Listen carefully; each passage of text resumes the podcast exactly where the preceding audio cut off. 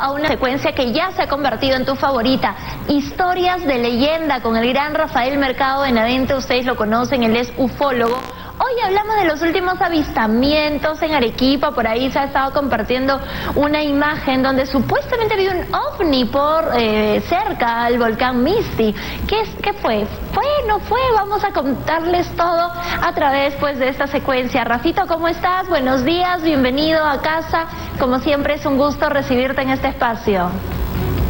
Hola Fiorelita, un placer para mí volverme a reencontrar con todos ustedes, contigo, cómo no, para hablar sobre lo, último que ha estado ocurriendo en Arequipa, si realmente, bueno, hemos estado ante la visita de seres de otros planetas, ha pasado un ovni por el Misty y este es presagio de algo malo, o se trató de un error de interpretación. Bueno, hoy día lo vamos a descubrir. Mira, lo que dices es importante porque es cierto, ¿no? Generalmente dice, ¿no? Datan los hechos que cuando se ha, visto, pues, ¿no? Un ovni en algún lugar precisamente han pasado cosas feas, fuertes, ¿no? Sismos, terremotos y de todas maneras eso como que nos asustó un poco. ¿Realmente era un ovni lo que se ha visto por el Misty Rafo?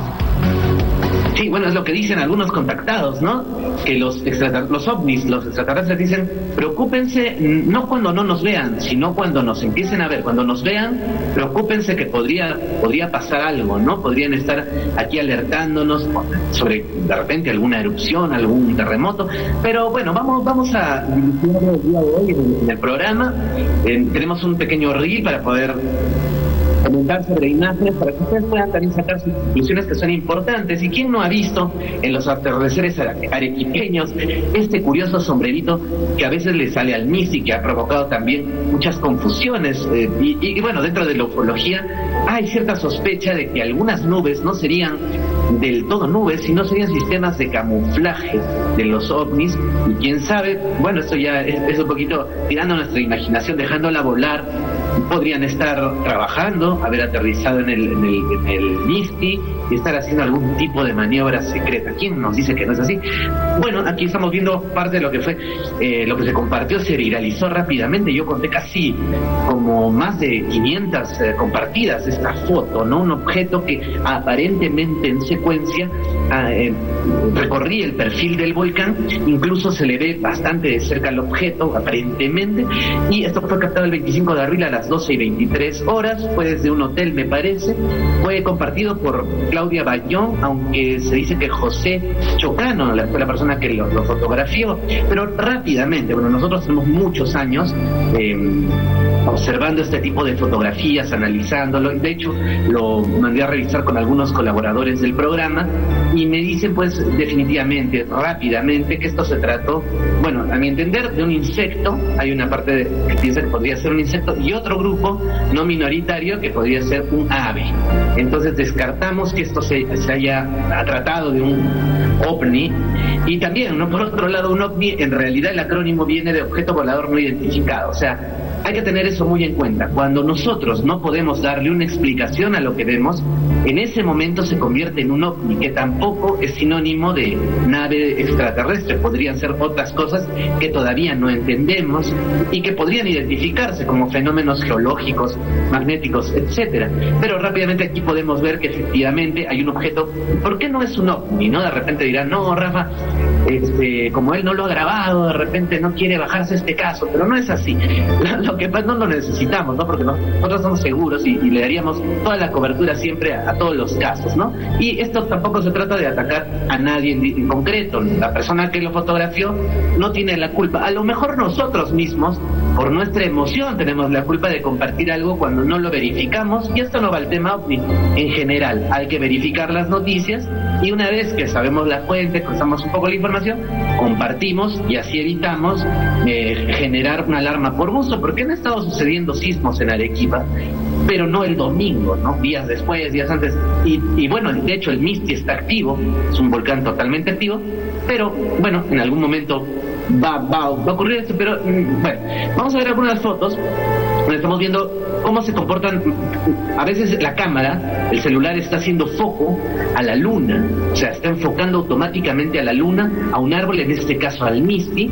Tenemos en un primer plano o segundo plano los árboles y, y adelante, delante de nosotros, delante de la cámara puede pasar un mosquito, un ave. Esto va a originar que la cámara no detecte rápidamente este cuerpo y, se distorsione. Vamos a ir a otro caso también muy interesante que ocurrió en el año 2012, cuando muchos medios locales nacionales dijeron que cayó un meteorito en Arequipa.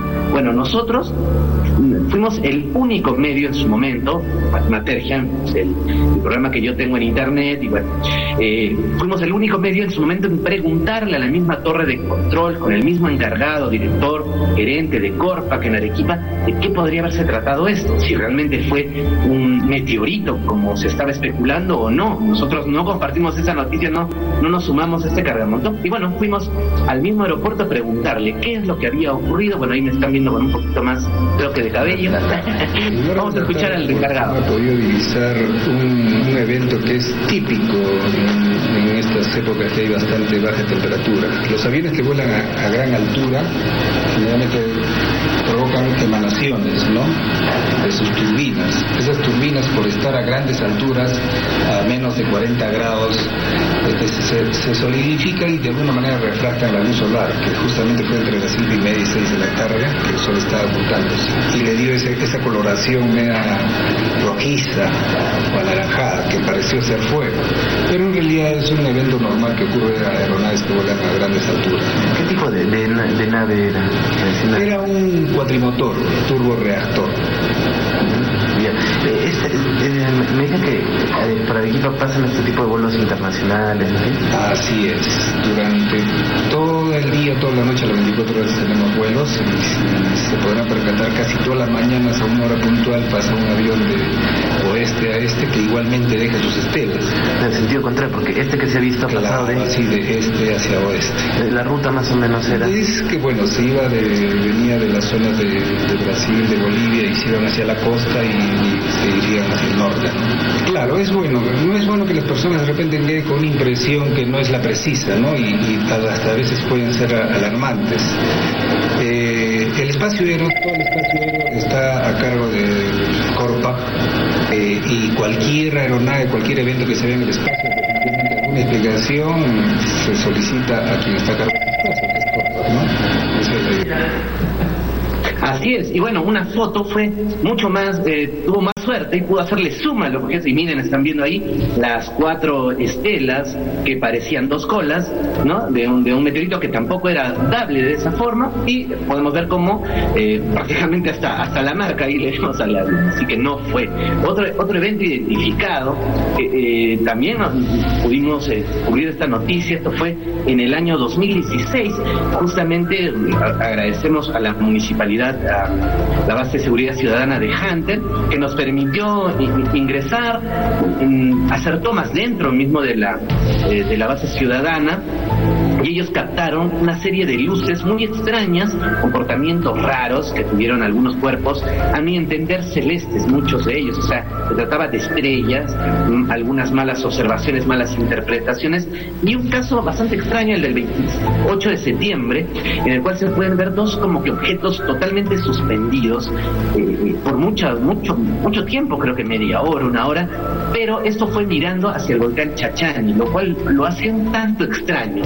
¿No? De, todas maneras, no pude llegar a identificar esto. Tal vez se trate de ovnis, pero hay que tener también mucho cuidado con, con este tema de la perspectiva, porque, por ejemplo, eh, una tarde estábamos haciendo vigilia ovni en conjunto con un compañero Ronnie Valdiglesias, un amigo que vive en Mariano Melgar, y él me dice, Rafa, hay dos objetos que están en, eh, por el Cerro Valenzuela estáticos, como media hora, y efectivamente cuando él hace las tomas de, del caso se ve que uno de estos cuerpos lo ha, acelerado el video, ¿ah? porque este video dura mucho más, más, mucho más por tema de tiempo lo ha acelerado y se puede ver como un objeto está fijo y el otro miren cómo desciende y prácticamente aterriza en el aeropuerto, ¿no? el aeropuerto de Arequipa.